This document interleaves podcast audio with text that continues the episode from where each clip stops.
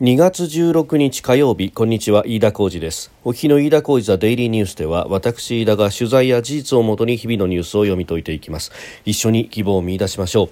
え今日取り上げるニュースですがまずは新型コロナに関連してえ政府は週内に孤立孤独対策室を設けるということであります、えここの担当大臣に坂本少子化担当大臣を充てるということが今日記者会見で表明されております。また与党内にもこれに対応する組織を立ち上げるんだということが出てきました。えー、それから小笠原にですね、えー、巡視艇を配備するということで、えー、第三管区海上保安本部がその心臓船を報道公開しました、え、これは私も取材に行ってまいりました、え、それからあ JR 東日本が常磐線の各駅停車で自動運転を開始すると、え、来月13日にダイヤ改正が行われますがその日から、え、自動列車運転装置の使用を始めると正式に発表をいたしました、え、これらのニュースを取り上げます。えー、まず収録しておりますのが、えー、2月16日日本時間の夕方6時20分というところです。すでに東京の市場閉まっております。日経平均株価の終値は、えー、昨日と比べ383円60銭高3万467円75銭と、えー、1990年の8月1日以来30年半ぶりの高値を更新しております、えーヨーロッパの株式市場が上がったということがまず材料されましたあのアメリカは、えー、ワシントンの生誕祭ということで、えー、市場がお休みだったということでヨーロッパの市場の動きというものに、まあ、まずは影響されたということであります、えー、またそのアメリカの追加経済対策への期待それから国内企業の業績改善なども追い風になったということでありました。まあ、ただ、出傘株の上昇が目立ったということもあって、えーまあ、それで長伸びたというようなことも要因としてはあったようであります。えさて新型コロナウイルスについてです。ワクチンの接種はいよいよ明日から始まるということで、え今日はですね河野ワクチン担当大臣の、え会見などもありました。第2便は来週にも届くなんてことが、え言われておりますが、えその一方でこの感染拡大で深刻さを増す孤独孤立問題に関連して、え週内に内閣官房に対策室を立ち上げるということであります、え坂本少子化担当大臣が16日会見で表明をしまして、え担当の兼務というものをすると、まあ、この兼務自体はですね先週の金曜日、えー、12日に、担当閣僚兼務というものを菅総理が決めておりますので、まあ、その流れに沿った形になったということです、厚労省からの出向者を中心に10人前後の職員を集めまして、自殺の防止や学生支援など関係府省にまたがる政策の調整を行うと、担うということになったようであります。で、えー、今月下旬には緊急のフォーラムを開いて、まあ、支援団体などを招いたものを開いて、えー、課題の整理にまず取り掛かるんだと。でさらにですね、えー、不詳横断の連絡会議の創設も検討し夏にままとめるいわゆる骨太の方針と呼ばれる、えー、経済財政運営と改革の基本方針と、まあ、これに沿ってえー、次年度の予算が作られるというようなこともありますのでまずここに、えー、政策を乗っけるということが、えー、重要となってくるようであります。で予算の確保を目指すということだそうです、まあ、これについて、まあ、孤独孤立そして、まあ、その先にある自ら死を選んでしまうというあたり、えー、について、まあ、対策を行うということで、まあ、これ厚生労働省が中心にというと、まあ、厚労省の、まあ、自殺対策というのをもちろん前々からこうやっていたところでもあると、まあ、それをさらに不詳横断型でやるということなんですけれども、えー、であるならばあ一つえー、大きなファクターとしてですね、えー、経済というものはこれも切っても切り離せないと、まあ、とかくこの自殺対策というと、まあ、ミクロ的な、えー、カウンセリングであるとか、まあ、そういったことがあ言われますしもちろんそれが重要であるということも、えー疑いのないところ間違いのないところでありますが一方で、えー、これが経済対策、まあ、中んづく雇用というところとも重要に紐づくということも忘れてはいけない視点であろうというふうに思います。まあ、あの様々な研究者の方や、えー、有識者の方々も指摘しておりますが、えー、自殺のこの数特に経済要因の自殺者数というものと、えー、失業率というものは、まあ、かなり大きな相関があるというふうに言われています。で、えー、さらにその失業率というものがどこで決定されるかということですけれども、まあ、これは漠然と景気というふうに、えー、思うところもありますが、えー、これは特に金融政策においてこの雇用、えー、失業率というものに、えー、作用するということはもうこれも経済学の中ではかなり言われていることで。で、えー、そうなると金融緩和の一つの目的に雇用というものがあると。特にアメリカの中央銀行にあたる FRB は、まあ、物価の動向というものと並んで、えー、雇用失業率というものも、まあ、政策目標に入るぐらいにですね、えー、密接に関係すると、まあ、そして、えー、金融政策そのものも、まあ、それだけでは、えー、効く場面と効かない場面もあると。特に、まあ、あの日本のように長い間デフレが続いてしまっているであるとかあるいは、えー、金融政策をやろうとしても金利はもうゼロ金棒に張り付いてしまっているというような状況で、えー、中さらに内需が冷え込んでいるというようなことも合わせると財政出動とのセットでの、えー、処方箋というものが効くんではないかということ、まあ、これも経済学者の方々が、えー、いろいろと研究をしているところでもありますが、えー、こと自殺対策においても、えー、こういった経済の目線というものも非常に重要になってくるんではないかというふうに思います。まあ、今回ですね、えー、まずは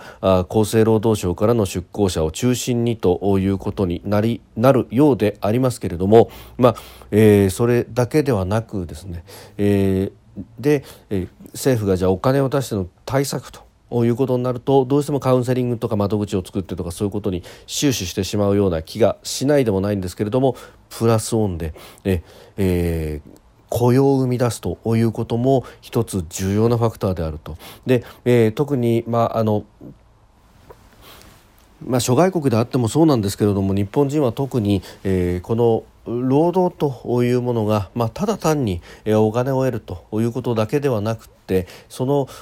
生きがいであったりとか、まあ、そういうところにもこう作用してくると、まあ、これはね、えー、コロナ禍においても何がきついってそのお金の面では確かに給付だとかなんとかとか手厚いところで、えー、なんとか、えー、これで食いつなぐというところの目処は立ったけれどもやっぱりお客さんを相手にしてありがとうって一言言ってくれることがあ自分も役に立ってるんだなと社会に一員にいるんだなっていうそういうこう実感を伴うと、まあ、そこのところが、えー、例えば否定をされてしまうということになると仮に給付などがあったとしてもそれだけで足りるのかというような議論になると。まあ、このどこまで相関があるかというのは、まあ、一概に言えないところではありますけれども、えー、例えば、えー、有名人の方々の自死というものがさまざま報道されましたその中には例えば、えー、お芝居であったりとか舞台とか、え、そういう表現活動そのものということが不要不急であると、え、社会にいらないものだというようなことが過度に言われたことによる精神的なストレスというものがあったのではないかと。いうようなところもですね、えー、含めて、えー、この労働というものとこの孤独孤立の対策というところも合わせて考えていただきたい経済の目線というのは非常にここにおいても大事なんじゃないかというふうに思います。まあ、これ特にですね、えー、学生の支援だとかあるいは自殺防止というところでいくと、えー、就職空学世代というのも一つのキーワードとなってこようかというところですけれども、えー、社会とのつながりという面で、えー、経済や雇用というものが非常に大切になってくるとこの視線も忘れてはいけないということを強く思うところであります。えー、そしてですね、えー、今日私も取材に行ってきたんですが、えー、第三管区海上保安本部これはあの本部が横浜にありますが、えー、ここの、えー、所属する、えー、小笠原の海上保安部に、えー、新たに、えー、巡視船が、えー、配備されると。でそれも新造船が配備されるということでその引き渡し式が、えー、今日東京江東区の造船会社で開かれました、えー、巡視船は三日月と言います、えー、長さ43メーター総トン数がおよそ200トン、えー、3月下旬に小笠原諸島父島の小笠原海上保安署に配備される予定だということであります。えー、この小笠原というとですね、えー、サンゴの密漁というものが、えー、一時期というか、まあ、今も含めてなんですけれども非常にこう問題となりました、えー、特にですねこれが、えー、大問題となったのが、えー、平成26年から27年にかけてということで、まあ、今からですね、えー、45年前ということになります、まあ、確かにあの当時は本当にサンゴ根こそぎ、えー、持ってかれてしまったと、えー、平成26年ですね、えー、だから2014年の9月から翌に27年、えー、2015年の1月にかけて、えー、中国の産後漁船が最大で200隻以上確認されたということでありました。でこの時にも、まあ、あの私もニュース番組のキャスターをやっていて様々取り上げたんですけれども、えー、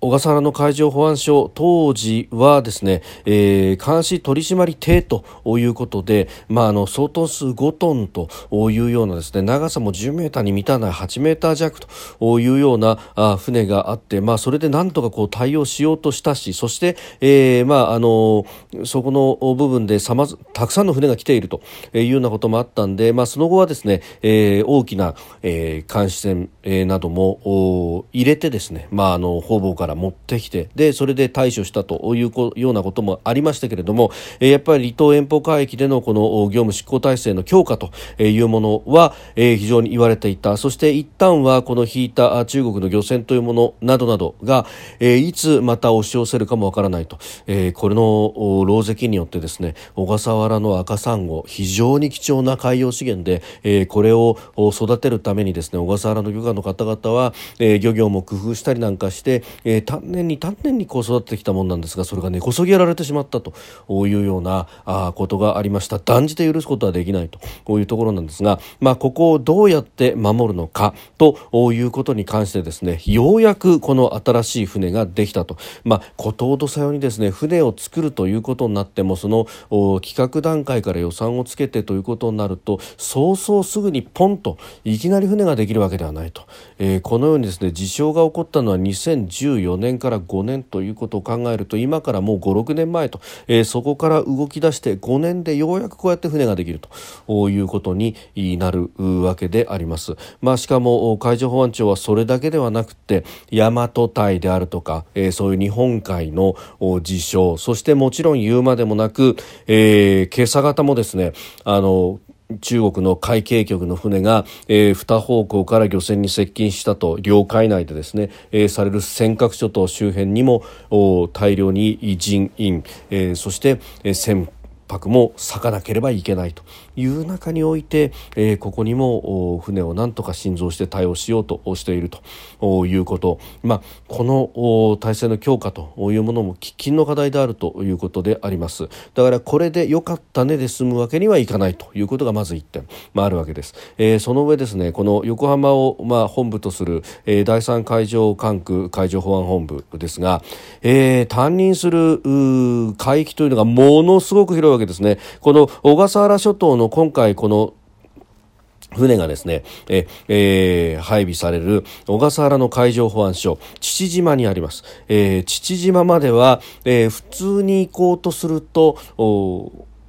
船舶で行こうとすると24時間かかるとで、えー、第三管区海上保安本部横浜にありますがここからおよそ 1000km あるということなんですねこれですねちょうど南西諸島がすっぽり入るというところ、であります。この距離をですね、えー、この山間区が担任していると、まあ、日本はその EZ の領域が世界で第6位とも言われておりますしまたあの航海に出たところでも日本とアメリカの捜索救助協定に基づいて、えー、捜索担当空域というものが、えー、太平洋にかなり広く広がっております。で、えー、この3本部の担任する地域というのは日本の海上保安本部11管区までありますが、えー、このうちの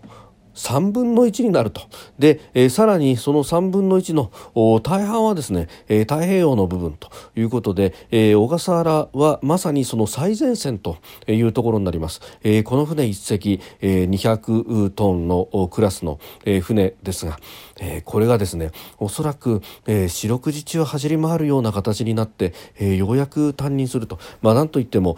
父島ですとか小笠原諸島硫黄島さらには沖ノ鳥島や南鳥島というあたりまで含めてですね、ええ、ここはあ山本部の担任区域になるということ。特に沖ノ鳥島です。ここは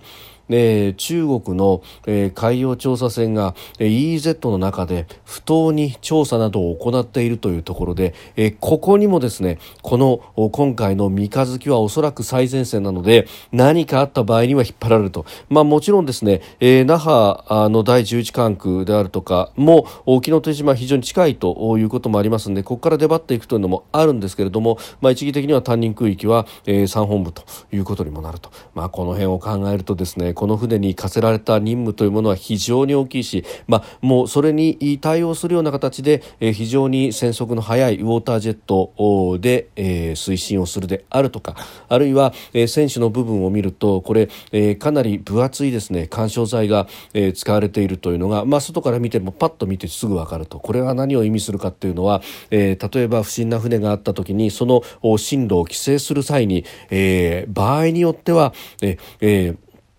ぶつかる形でこう規制をしていくと、まあ、放水をしながらですねなんとか規制をするというのがまず最初なんですけれども、えー、最終的にはそういうことも含めての任務も帯びているというようなこと、えー、さらに、えー、この辺りというのはマリンスポーツも非常に盛んなところであると。海難救助であるとかあるいはですね、え、これあのその担任海域は太平洋に大きく広がるということになると、えー、海難救助ということも非常に重要な任務になってくるということであります。まあえー、その辺も含めてですねこの三日月という船に、えー、かかる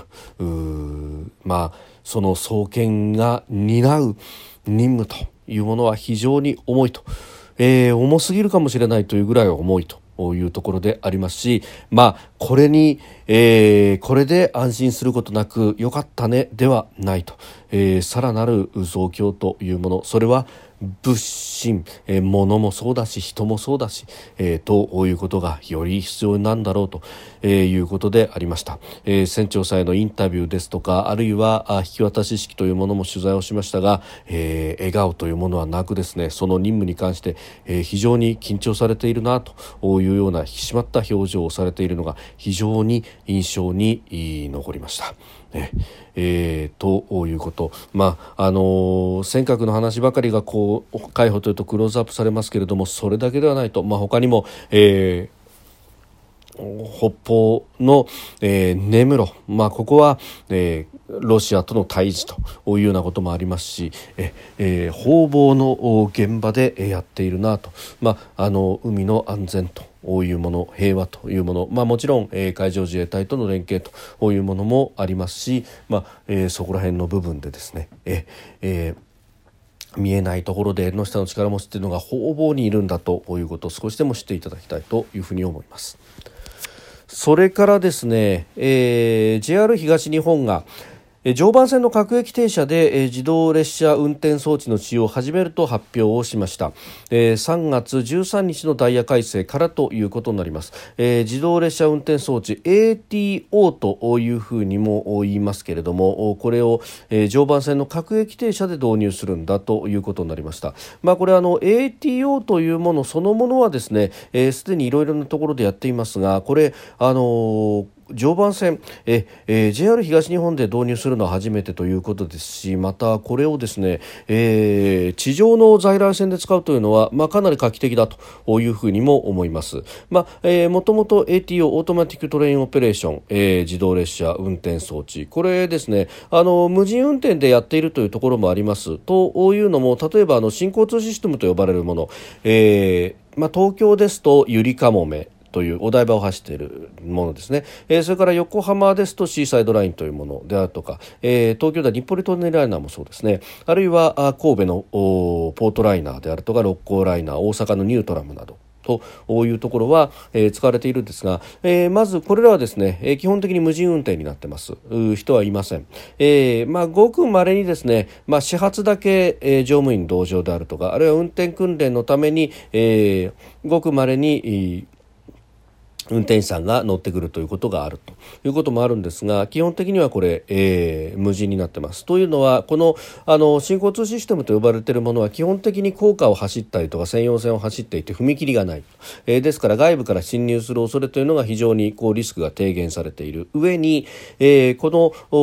新交通システムの場合は基本的にゴムタイヤを履いてますんで、えー、何かあった時の制動要するにすぐ止まれるというところが、まあ、あの鉄の車輪を使った電車よりもキュッと止まることができるというようなことも前提になっていると、えいうことであります。で一方で、えー、鉄道車輪を鉄の車輪を使っているものであっても ATO を使っているところもあります。これは地下鉄を中心としています。えー、東京メトロでは丸の内線、日比谷線、千代田線、有楽町線、えー、福都新線、南北線、えー、東映地下鉄の三田線や大江戸線と、まあ、この辺は運転手さん乗ってますけれども基本的にボタン操作だけということ、まあ、ごくまれにですねハンドル訓練のために手動で運転する場合もありますが基本的にはハンドルを使わずにもうボタン一つで、えー、いいよって言って出発させて最後は、えー、次の駅の停止装置のところでキューッと止まっていくということをやってます。これもですねあの想像すればわかるんですが地下鉄ですんで基本的にトンネルを走ってます。踏切等がないので、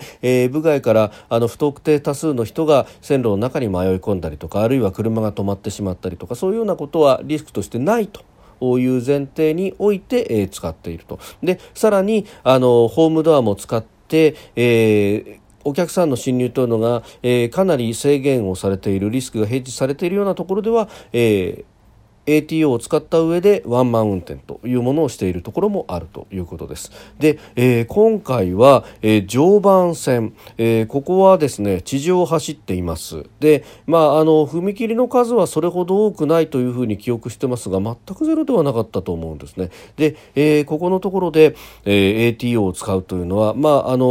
踏切の安全等々をですね、えー、これ遠隔で監視する等々の、えー、手段というものがまあ最近は発達してきていますので、まあその辺というのもありますし、えー、またあの駅のホームドアというものも整備が進んできたということで、ええーまあ、これ将来的にですね、まあ、省力化の流れの中で、えー、ATO を使っていくと、まあ、ATO とホームドアの組み合わせということになりますと、まあ、将来的には車掌さんはいなくしてやるというような方法も含めて、えー、流れとしてはできていくのかと。まああのーえどんどんと小6化が進むと、まあ、それはもちろんですね、えー、人の数が少なくなる採用が難しくなるということとそして、えー、コストの削減というものとの両立ということになっていくんだろうと。